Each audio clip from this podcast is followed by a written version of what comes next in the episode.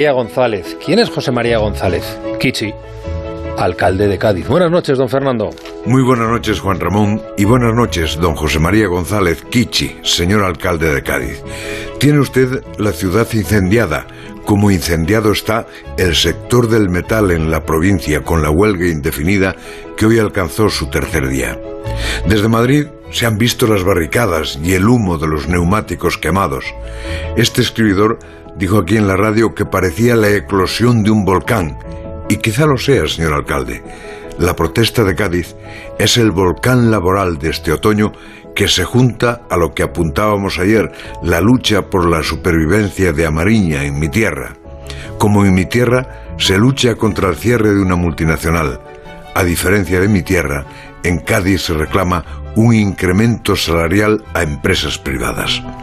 Con lo que ha subido el coste de la vida, dijo Pepe Álvarez en frase que parece un prólogo de lo que puede ser la negociación colectiva, con lo cual tendremos un invierno muy caliente.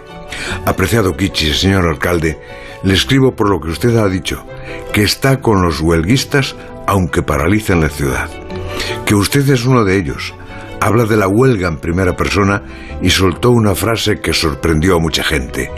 Tuvimos que meterle fuego para que en Madrid se fijen en nosotros.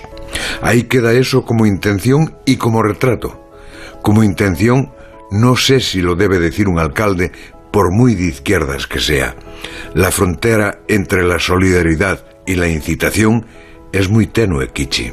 La frontera entre libertad de expresión y alteración del orden la tiene que ver quien gobierna una ciudad o un país. Y no le extrañe, Kichi, que haya quien escuchó sus palabras, tuvimos que meterle fuego, como un mandato del alcalde, y ya sabemos que se empieza quemando neumáticos y mobiliario urbano y no se sabe dónde se termina. Y le decía que es un retrato, porque tiene usted razón. Para que te oigan en Madrid, para salir en los telediarios, hace falta ver una columna de humo que recuerde a un volcán. No sé quién creó esa necesidad, pero fue antes de que usted fuese alcalde. Y veo que ha aprendido peligrosamente en la sociedad.